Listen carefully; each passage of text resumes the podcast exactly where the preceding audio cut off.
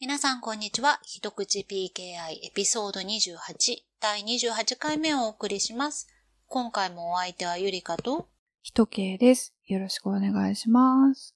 よろしくお願いします。ということで、今回は、しょっぱなから、ちょっと私たちの宣伝からさせていただきたいと思います。はい。えっ、と、次の金曜日、11月5日の、うんえー金曜日にですね、フィッシング対策セミナー、フィッシング対策協議会さんのセミナーが開催されまして、そちらに私たちも40分ほど講演をさせていただく機会があります。ありがとうございます。ありがとうございます。何度かここのポッドキャストでも触れたと思うんですけれども、いよいよ間近に迫っているということで、私たちの、えー講演は収録なのでビデオでお届けして、でも二人は当日、えっ、と、イベントのチャット欄で、えっ、と、QA をしたりしますので、よろしければぜひご参加ください。はい。お待ちしております。はい。えっと、そんなに、40分なので、そんなに深く、えー技術的な説明というよりは、えーこのポッドキャストで取り上げているような、PKI の動向のうち、フィッシングとかメールとかウェブとか、そういうものに関係しそうなところをちょっと取り上げてご紹介してます。はい。あとは、昔の話をちょっと掘り返しまして、こういう感じで、その、PKI の技術が攻撃によって破られてきてしまった歴史がありましたね、みたいな話もちょっとさせていただく予定です。はい。はいぜひ、今週の金曜日、一日中様々な講演がされるそうなので、ぜひ、興味のある方は参加してみてください。お待ちしております。はい。で、カンファレンスつながりということで、もう一つ、えっと、私たちが出演するわけではないんですけれども、えっと、面白そうなカンファレンスがありましたので、皆さんと共有しておきたいなと。うんうん。うんと、迷惑メール対策カンファレンスというものが、えっと、11月11日、12日の2日間オンラインで開催されるそうです。うんうん。で、これはですね、国際的なセキュリティ団体の M3AAYG、メッセージングマルウェアモバイルアンタイアビューズワーキンググループの日本地域ワーキンググループ JPAAYG、ジャパンアンタイアビューズワーキンググループとのイベント合同開催として、えー迷惑メール対策委員会さんが開催されるそうです。で、そのカンファレンスタイトルが示す通り、メッセージングのセキュリティを中心として、えー迷惑メールの対策とか、まあ、あとはこれから普及が期待される送信ドメイン認証とか関連技術とか、まあ様々なプログラムが用意されているようです。うんうん。プログラム拝見しました。いっぱいなんかありますよね。うん、すごく興味深いテーマで、しかも21回も開催されているということを全然知らず、このような取り組みが毎年行われていたとはという感じです。そうですね。うん、あとは、その、迷惑、えー、迷惑メール対策カンファレンスと JPAAYG の合同開催ということで、今回はこんなに豪華な感じなんでしょうかね。うん、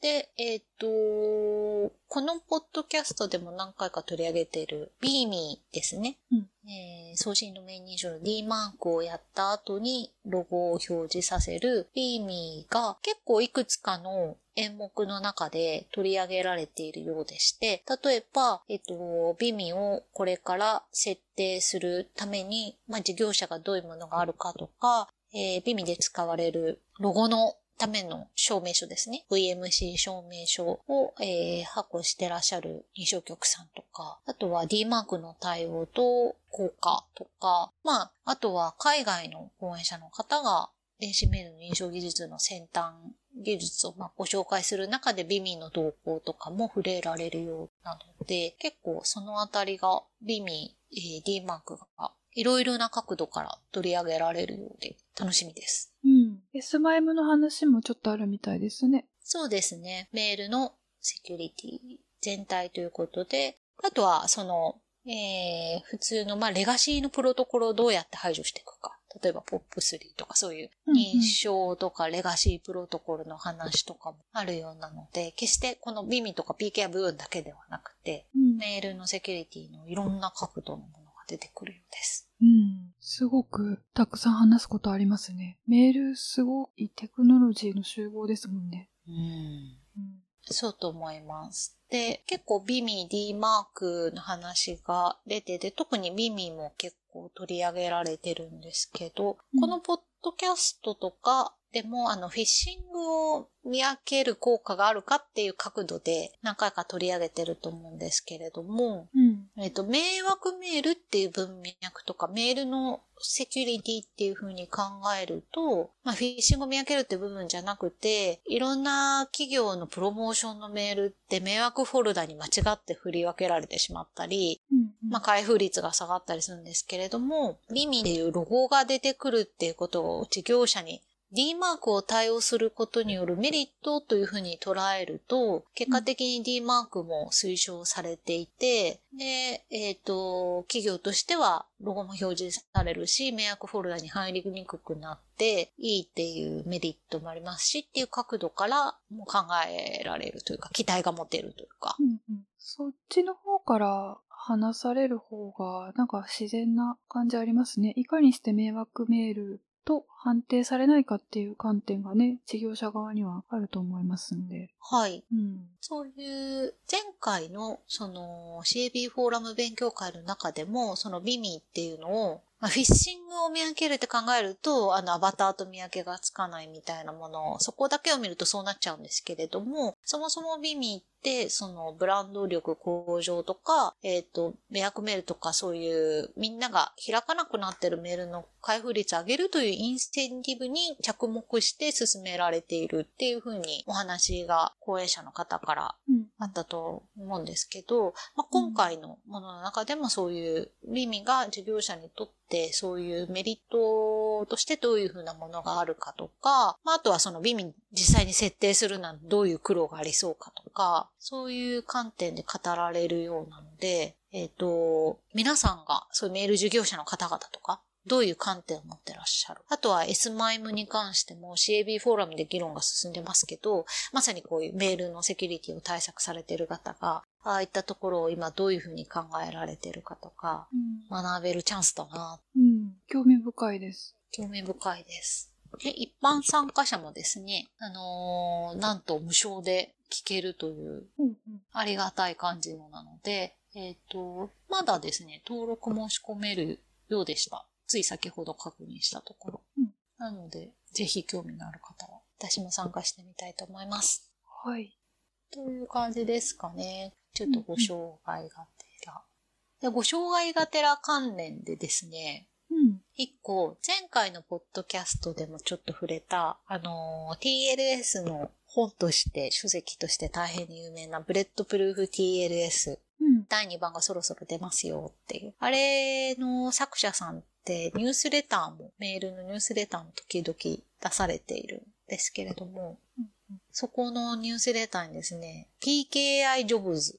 ジョブズっていうのは、あうんうんうの、んうん仕事 ?PKI の仕事が、こう、オープニング、オープンポジションが出ると、えーここにうんニュースレターに載せますよ、ということで、2、3個前の号からかな結構、せ、世界の、といっても、まあ、アメリカがちょ中心なんですけれども、うん PKI の職種、募集がかかったものが掲載されるようになっていて、なんか、ツイッターでジョブコーナー設けようと思うんだけど、みたいなことを書いてるのを見て、ちょっと面白かったです。ね、でも、こんな仕事があるんだっていうのとともに、まあ、興味がある人がね、TLS とか、ケアも見ていると思うので、すごいいい取り組みだなって思ったのと、今回の GO で、ちょっと面白いのが載ってまして、えっ、と、何個かね、あの、4個、5個ぐらい載ってるんですけど、えっと、AWS、Amazon Web Service さんの AWS が持ってる、えっと、PKI の、うんその CA たちを、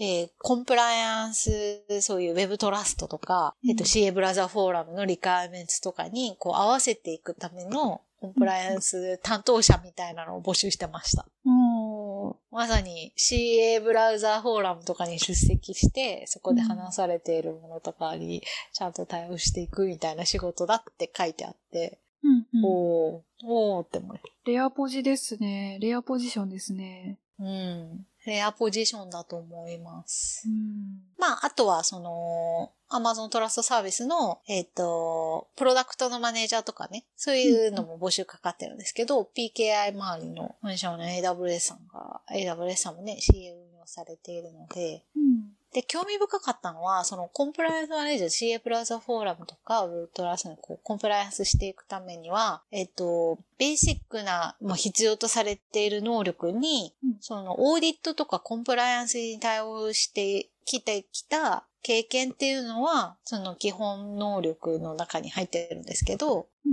うん。まあ、あれば嬉しい能力みたいな項目の中に、PKI とかクリプトの知識って入っていて、うん。必須知識になんかもう今まで CA を何何年も運用してきたものって入ってくるのかなってちょっと思ってたんですけど、うん。まあもちろんね、先行はそういういろんなもう CA を運用されてきた方々が応募してくるのかもしれませんけれども、うん。ベーシッククオリフィケーションは、まあもちろん PKI の知識も必要だけど、まあ確かにこうコンプライアンスとか A ブラ CA ブラウザーフォーラムに参加して、ちゃんと組織を代表した意見を述べてうん。ネゴできるかっていう話になっていくと思うので、まあ、プロ、プロジェクトマネジメントみたいなのが、まあ、ベースになるのかな、なんて思いました。うんうん確かにね、リスク、リスクマネジメントというような感じがありますよね。ここでミスってビジネスがお取り潰しになってる例を我々何度も見てきているわけですから。そうですね。うん。あとは自分一人で PK の隅から隅まで知って対応するというよりは、そういう社内とか、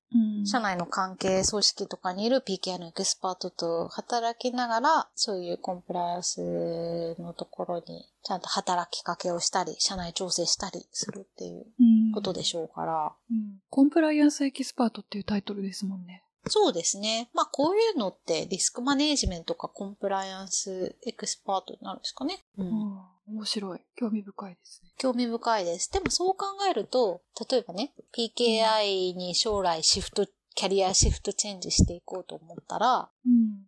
例えば今 PKI とは関係ないけど、オーディットとか、うんそういう、うん、リスク管理部門っていうんですかね、社内の。うん。リスク管理部門とか、他の PKI 以外のコンプライアンスに対応させるためのとか、うん。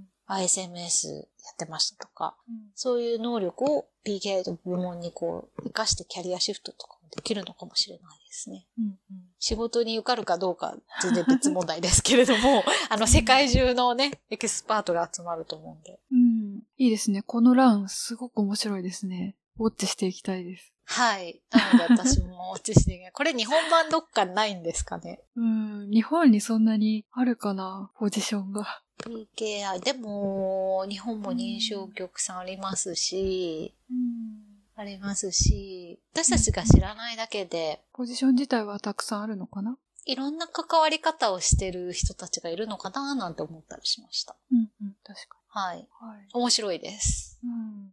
バウンシーキャッスルのソフトウェアエンジニアも募集してる。そうですね。あの、ソフトウェアエンジニアでその PKI のコンポーネントを作るっていうのは結構ちょいちょい、この間ね、Google さんだったっけああ、はといはかいはい、も出してましたもん。ね。うんうんうんうん。なんですけど、こういう、まあ、セキュリティとかこういう業種も、まあ、うんプロジェクトマネージメントみたいなのする人もいれば、エンジニアとしてプログラマーとか、エンジニアリングする人もいれば、いろいろね、役割あるんで、面白いなぁなんて思いました。うんうん。はい。はい。継続してウォッチしたいと思います。はい。夢が広がります。はい。夢が広がります。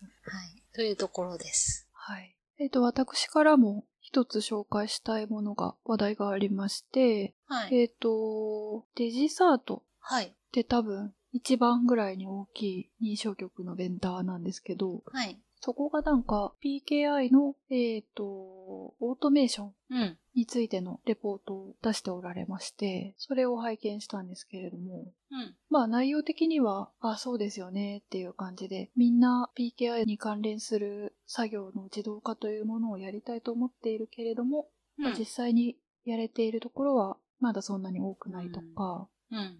そういう感じの話が書いてありまして、まあ、これからは自動化していきたいよね、みたいな。その自動化した方が意図せずエクスパイアするみたいな事件が起こりにくくなるんで、まあやった方がいいよね、みたいな感じのうん。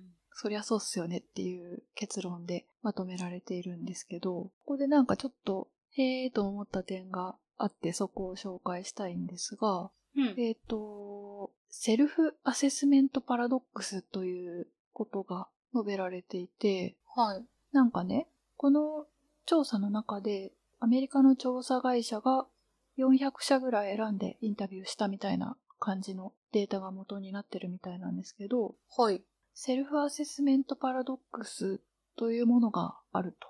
それが何かっていうと、なんか、自分たちは証明書の管理あんまりできてないなというふうに思ってる組織の方が問題、実際に起きてる問題の数は少ないっていううーん。パラドックスがあるらしいです。なるほどね。で、自分たちは全然悩んでないですよっていう組織は、実際には結構事件が起きてるみたいな。うーん。このセルフアセスメントパラドックスというものは、なんか、あれですね、PKI の問題以外のところでも、なんとなく起きてそうなことなのかなという感じで、なんか、へーって思いました。うんうんうんうんううんうんん。確かに、確かに。まあ、現状把握からというか、うんどれくらいできているのか。まあアセスメント自体をね、ちゃんとできてるかっていう感じのうん。話にもなっちゃうと思うんですけど。確かに。前世の記憶からいく と、はい。やっぱりそういう PKI 関連で、あの、プライベート PKI っていわゆるパブリックの PKI じゃなくて、うんまあ、社内で構築して使ってるみたいなのをよくお見かけすることだったんですけれども、うんトラブルの要因の、じゃあもともとなんか根本原因というか、になっていることとか、あとトラブルシューティングを始めるときの第一歩が、うんまず、そもそもその環境の正しい構成というのは何なんでしょうかっていううんうんうんとこを、その本人たちが認識するところから始まるっていうケースが多かったなという印象あります。例えば、うんうんうん証明書何枚出てるのかわからないとか、うん果ては社内に CA が何個立ってるのか、まずそこから把握しましょうか、みたいなはい。のとかがあると、うんまあ、えー表面上なんとなく、こう、運用は回っているけれども、いざそういうトラブルになった時に、まあ、表面化してくるっていううん感じありますよ。ね。まさしく、このレポートの末尾にまとめられているリコメンデーションの一番最初の項目に、うん。その、アイデンティファイして、えー、証明書に関連するインベントリーを作りましょうっていうのがもう一番最初に書いてありますね。うん。うん、確かに。それはまあ、証明書に限らないのかもしれないですけどね。限らないと思います。何でも資そうだと思産、セキュリティの 資産管理をして、う。うんからって感じですかね。エンドポイントの管理とかもまあそうかもしれないですけど。うんなかなか短い10ページぐらいのレポートにまとまってるので、機会がありましたら一回見てもらえればなと思いました。読んでみたいと思います。マネジメント系の話題ですけどね。うんうんうんうんうん。なんか4人に1人は5から6件の PKI に関連するアウテージを半年以内に経験しているらしいです。へえ、それでもあれですね。もっとこう、どういった母数なのかとか、ちょっと深い、深く読んでみたいですね。うん、うん一応書いてありましたね。1000人以上の従業員を持つ400社。えー、地域がノースアメリカ、イメア、アジアパシフィックラテンアメリカ。そこに、えっ、と、アンケートでこういう経験はありますかって聞いたって感じですかね。はい、サーベイで聞いたそうですね。へえ、まあ、あってもおかしくなさそうな肌感覚がありますね。うんで、その、聞いた相手が、えっ、と、IT のディレクターとか、IT うんうのんセキュリティマネージャーとか、IT 関係のスペシャリストの人に聞きましたっていうことになってて、その、PKI に関連するオートメーションを進めるにあたって、何がブロック要因になってるかっていうところで、そのはい。経営者が反対してるっていうのと、あとはそのへ、ーあ反対してるっていうか、まあ、乗り気じゃないっていうのと、あとなんか、現場が乗り気じゃないっていう、なんか両方に、両方面に、あの、の、ブロック要素があるみたいな感じのことも書かれてて、そこもちょっと興味深かったですね。確かに。私としては、現場の反対は重々なんか理解できて、うん経営層反対っていうのはやっぱこう、導入コストとか、そういうことなんですかね。導入、その初期投資はあれだけど、すごいうん自動化によってコストが下がるような気がするんですけれどもね。うん。あとはね、事故も防げるようになるし。うんまあ、面倒くさいというか、そういう感じなのかなあるいとは予か算ちょっと思ったけど。それを進める。るための予算なんですか。まあその辺はね、一般的なセキュリティのコントロールの自動化とかにうんつながると同じような話かもしれないですね。うん。ただまあ現場の自動化反対っていうのは、でも確かに証明書管理の自動化ってこう、なかなか絶対に100%自動化ででこない部分もあるので、なかなか細々対応させるのが大変っていう感じありますもんね。うん。あと単にオペレーションの変更が嫌だっていう感じのうん素朴な意識もありそうな気がします。それもあるかもしれないですね。うん。面白いですね。まあ、あの、パブリック PKI のレッツエンクリプトみたいなアクメさんが広まっていくと、例えば TLS の DV 証明書に関しては結構 Web サーバーは自動化が進んできているので、うんうんその、他のところの証明書管理もいろいろね、うん。進んでいくと、この間みたいなアテステーションで使われる証明書とかも完全に自動化ですし、うん。クラウドサービスで使うとクラウド、クラウド事業者側がそういう自動化のものをどんどん出してきてますし、うん。あとは、アンドロイドとかでも始まった、その、コードの証明、うん。アテステーションのとかも今どんどんどんどん入ってきて、そういうのに使われるものはどんどんどんどん自動化されているものが出てくるので、うん。これからどんどん増えるかもしれないですね。そうですね。今、ちょうど過渡期というような感じがします。うん、うん、うん、うん。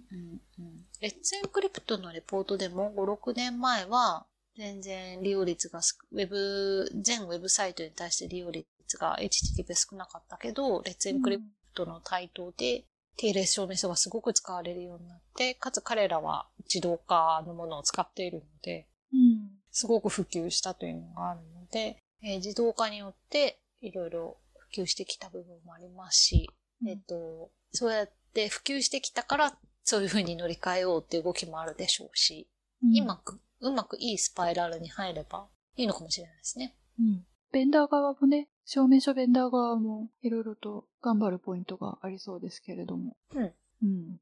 もう、でも、数年経ったら、証明書手で受け取って設定するっていうことを昔はやってたんだなっていう感じにあっという間になっててほしいけど。なるかもしれないですね。まあ、うん一部のものはどうしてもできないものはあると思うんですけれども、うん。あの、受け取って設定するところとかは少なくともね、うん。申請とかはいろいろまだ人の作業が EV 証明書とかはうん。 100%。あ、でもそれもどうなのかな実在証明とかも行政システムが完全にオンライン化すると全て自動化になるんでしょうかどうですかね。まあそういう人が介在することでうん。成り立つトラストというのもあるかもしれないですからね。うん。そういう、その、なんて言うんでしょう、アシュアランスレベルが残ってること自体はまあいいんじゃないかなと思いますね。実在の人間がちゃんと介在していることを確認するっていう、うアシュアランスレベルうん。で発行された証明書ですよっていううん。ものがあるっていうのはまあまあねいいのかなと思います。でもそれにしても、その発行されたらうん。手で設定しなくてもそこは自動化できそうですそうですね。ここに秘密鍵置いてとか、そういうのはなんかちょっといい感じになるといいなと思いますね。よ。ね、申請のところとかね、確認のところとか、そういうのはあるかもしれないですけどね。うん。なるほど。ちょっとじゃあ後で読んでみたいと思います。はい、リンク貼っときますので。はい。は今日はそれくらいですかね。い。うん。これくらいかな。なんかちょっと面白話してもいいですか してください。あの、さっきバウンシーキャッスルの話ちょっとしたと思うんですけど、うん。バウンシーキャッスルって Java の、Java で使う、あの、暗号ライブラリーですけれども、うん。我々の間では非常に馴染みがある存在で、うん。うん、あの、バグハンターの人がいて、うん。その人を囲んでというか、まあ、その人も一緒にいる場で、何人かうでん食事をしていたんですけど、うん。その人が、あの、冗談で自分のお家のことをね、バグバウンティーキャッスルって言ったんですよ。もそれでね、あの、うん我々は、その場にいた人たちは暗号方面の人だったから、う。うん。それはバウンシーキャッスルに引っかかってるっていうことに気づい て、うん。すごい狭い範囲でだけ通じる冗談だなと思って、その効果ですごく笑ってしまった記憶あります。それはなかなか、なかなか狭い範囲にうん。湧き起こる笑いです。面白小話でした。めちゃめちゃ面白いんですけど ね。PKI ジョークの一環ですかね。あ、そうですね。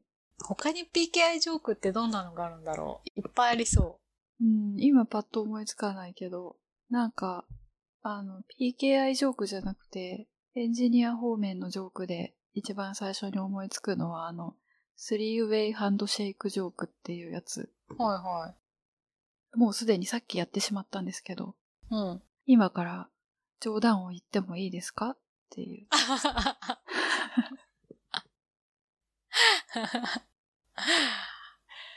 いいですよ。はい。